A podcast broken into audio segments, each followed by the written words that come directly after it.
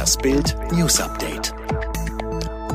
Linksextreme randalieren in Leipzig. Bei einer linksextremen Demonstration ist es in Leipzig zu schwerer Randale gekommen. Ein Polizeirevier wurde angegriffen, Beamte mit Pflasterstein attackiert, Barrikaden in Brand gesetzt.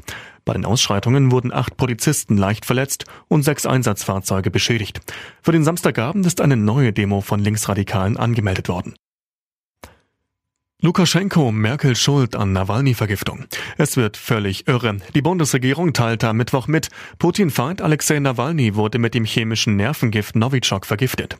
Verantwortlich dafür die russische Regierung unter Kreml-Chef Wladimir Putin. Im Gegenzug wirft Russland der Bundesregierung vor, Nawalny selbst vergiftet zu haben. Und jetzt das. Weißrussland-Diktator Alexander Lukaschenko springt Putin zur Seite, veröffentlicht ein angeblich abgefangenes Telefonat zwischen Warschau und Berlin. Das Telefonat soll beweisen, Deutschland hat Nawalnys Vergiftung manipuliert. Klar ist, bei dem Telefongespräch handelt es sich um eine Fälschung. Französischer Impfstoff günstiger als 10 Euro. Der Preiskampf beginnt. Der Pharmakonzern Sanofi wird seinen Impfstoff nach Angaben seines Frankreich-Chefs für unter 10 Euro auf den Markt bringen. Er soll im ersten Halbjahr 2021 auf den Markt kommen. Konkurrent AstraZeneca will seinen mit Oxford-Forschern entwickelten Impfstoff sogar für nur 2,50 Euro in Europa anbieten. Messi bleibt Gewinner und Verlierer des Transfer-Hickacks.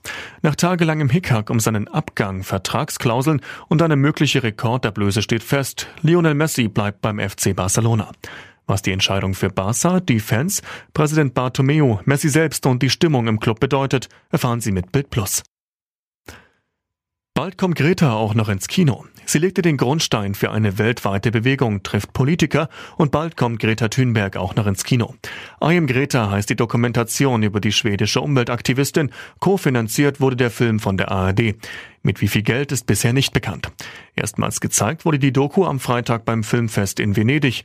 Der Film soll im Oktober in den Kinos starten. Die Ausstrahlung im ersten ist für November geplant.